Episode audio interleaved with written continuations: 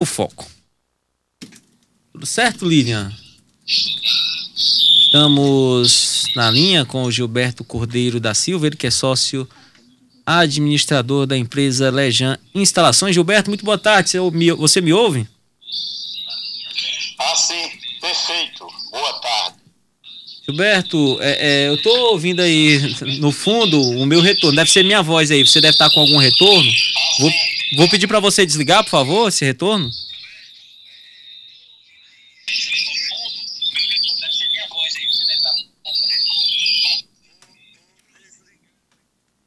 É, enquanto ele desliga o retorno, Luciano Coelho, adiantar para o nosso ouvinte que a gente vai conversar com o Gilberto Cordeiro, ele também é, é, é residente em Teresina, ele vai falar com a gente sobre a nova lei de licitações em 2023. Gilberto, para começar, o que é que muda com essa nova lei de licitações?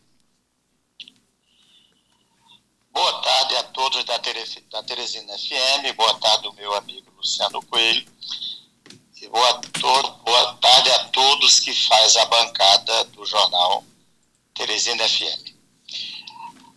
Ah, existiu um regramento é, que vinha desde 1986 e 83, que é a Lei 866, e mais uma série de, de portarias e, e leis complementares que tratavam sobre as relações comerciais de todo ente federativo com o poder público. Recentemente, no dia 1 de abril de 2022, 2021, foi votada a lei a 14133, que vai passar a vigorar a partir agora de 1 de abril de 2023.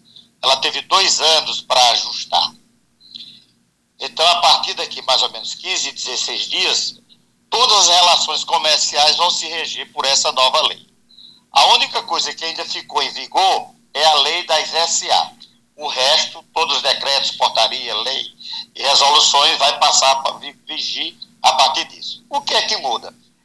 Praticamente, alguns itens permanecem os mesmos. Mas os mais significativos de mudança é o seguinte: primeiro, todos os, uh, os processos licitatórios terão que ser priorizados a forma virtual, via internet, onde hoje é muito priorizado a forma presencial, onde você tem os mais diversos tipos de licitação.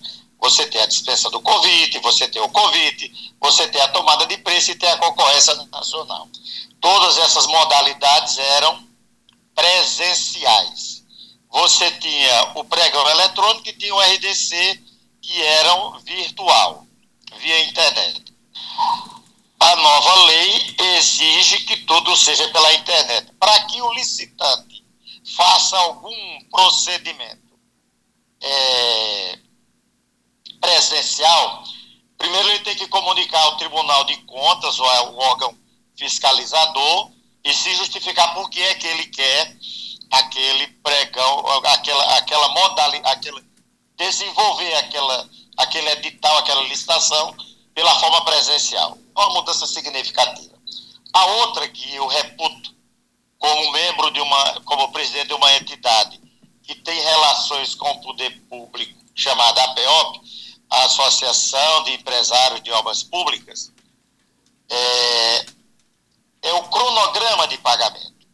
Né? A nova lei exige que, elas, que seja o Estado respeite o, o contratante dentro da, da, do seu prazo de pagamento. O que é que isso quer dizer? Se eu, Cordeiro, for cobrar da Prefeitura de Teresina, do Estado do Piauí, um real e de entregar meus documentos fazendo essa cobrança do dia 15 de março às, às 13h30 da tarde, daí para frente ninguém recebe antes de mim quem, quem cobrar às 13h31 só receberá seu pagamento se pagar primeiro a empresa de Cordeiro. Isso é uma coisa que eu reputo da mais significativa mudança. Vocês já me fiz entender. É, Cordeiro, boa tarde, é o Luciano. É, Cordeiro, você representando a Associação Piauiense de Empresários de Obras Públicas, eu ia perguntar se essa alteração nessa legislação pode alterar a condução das obras que estão sendo realizadas junto ao poder público, quer seja estadual ou municipal. Porque uma das alterações, muitas empresas ah, ofereciam, ganhavam a licitação por um preço baixo, mas depois iam buscar os recursos junto a aditivo. E a lei, salvo engano, impede essa aditivação. Poderá haver alguma mudança na condução de obras em andamento ou vai valer a partir da agora, de maio, quando a lei já estiver em vigor? Luciano, boa tarde, amigo. Veja bem, impedir aditivo ela não pode. Né? Até mesmo que tenha algum no escopo dela, alguma coisa restringindo, mas impedir não pode. Um exemplo, você contrata um prédio para fazer uma fundação e você vai fazer esse prédio uma fundação tipo tubulão. Quando você chega lá, a fundação tipo tubulão não suporta porque a profundidade é muito grande. Você vai precisar fazer uma fundação por estaca. Então você precisa introduzir o aditivo. Isso aí vai acontecer. Agora, quanto a esse critério de, de empresários que fazem esse tipo de comportamento, eu acho que o regime da lei deve ter algum item que, que, que regula isso, deixa algum, algum critério. Por exemplo, a lei tem um capítulo sobre seguro de obra. E esse capítulo, quando ele estiver totalmente regulamentado e implementado, o espírito da lei é o seguinte: a construtora que contratar com qualquer ente público vai ter que oferecer um seguro. Hã? Então eu contrato uma obra com o Luciano e eu tenho que procurar um seguro que vá cobrir os, o, as eventuais problemas que essa obra venha a ter, inclusive a não execução. O que é que isso vai ocorrer? Se eu não fizer por qualquer motivo, e que esse motivo seja da responsabilidade do contratante, seguradora vai ter que cobrir ao contratado desse, dessa frustração da execução. Feito isso, acredito que vai haver um expurgo desses maus, desses maus empresários, porque eles não vão poder mais fazer isso. A primeira, a primeira é, seguradora que tiver prejuízo com essa empresa, nunca mais ela gera um seguro para essa empresa. Né?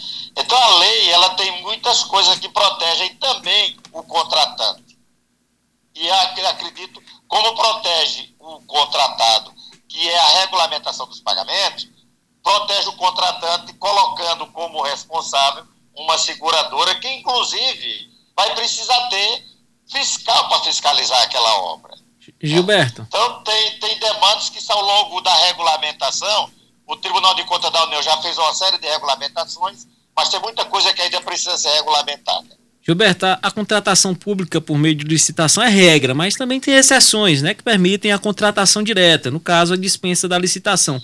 Como é que fica agora com a nova lei? Tudo do mesmo jeito, vai continuar tendo a dispensa da licitação. A dispensa da licitação é um recurso que a lei oferece ao ente público para pequenos serviços. Né? Por exemplo, não faz sentido, hoje eu estava vendo aqui um site de licitação, de alguém oferecendo uma, uma dispensa, naturalmente, para comprar coador de café. Isso é um absurdo. Né? Você ocupar a comissão de licitação para fazer uma licitação para comprar coador de café. Por isso é que você precisa ter para pequenas compras e, e para pequenas compras, para pequenas obras, tem que ter a lei de da dispensa, como também tem que ter as coisas emergenciais, né? Que arrombou uma estrada, caiu um prédio, coisa desse tipo, por pouco tem que estar protegido de contratar direto. Né? Para isso tem tabelas, tem fiscalização, tem tribunal de contas, que aqui e acolá é, determina que o contratante refaça seus orçamentos, porque está fora da realidade. Essas mudanças elas foram mais disciplinadas, vamos dizer assim. Mas extinguir, eliminar, eu acredito que seja impossível. É, Cordeiro, é, o governo do estado estava preparando os servidores por conta dessas mudanças em vários órgãos e ainda não tinha essa preparação por parte do público, que é o outro lado, o público que, que é que deve participar dessas licitações. Então vocês devem realizar um evento sobre essa nova lei de licitações. Vai acontecer amanhã, né, dia 15, lá no auditório da FIEP, voltado para empresários, fornecedores, estudantes, advogados, gestores, quem quiser participar. Eu queria que você falasse um pouco mais do evento, da programação que está voltada para amanhã, esse evento sobre a nova lei das licitações. É, muito obrigado pela oportunidade de dizer isso. O evento é um evento simples, vai ser feito em uma manhã, começando às nove, terminando às doze e trinta. Ele tem quatro módulos.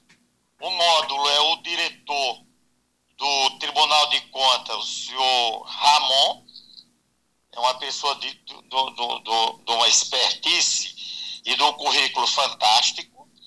Vai falar sobre contratos sob o regime da nova lei. Tinha um outro participante que nós convidamos, o secretário de administração, o doutor Samuel, que era para tratar exatamente da, da cronologia de pagamento, que é a regulamentação do artigo 14 da lei. Mas por, é, por é, é, agenda e fora do Piauí, ele não vai poder falar sobre esse assunto amanhã. Mas ah, como eu trouxe uma palestrante do, do site de licitação de maior divulgação do Brasil, que é um site de Goiânia, essa senhora vem e vai assumir amanhã também tratar sobre essa parte de cronologia de pagamento. E ela vai, ela, é, o módulo dela era dúvidas, né, falar das diferenças da lei. Então, haveriam três módulos antes, o módulo dela seria o quarto para tratar sobre dúvidas. É, quem tiver dúvidas sobre a nova lei, consultar, porque ela tem uma visão abrangente muito boa de toda, de toda a lei, inclusive já das regulamentações que o Tribunal de Contas da União já fez.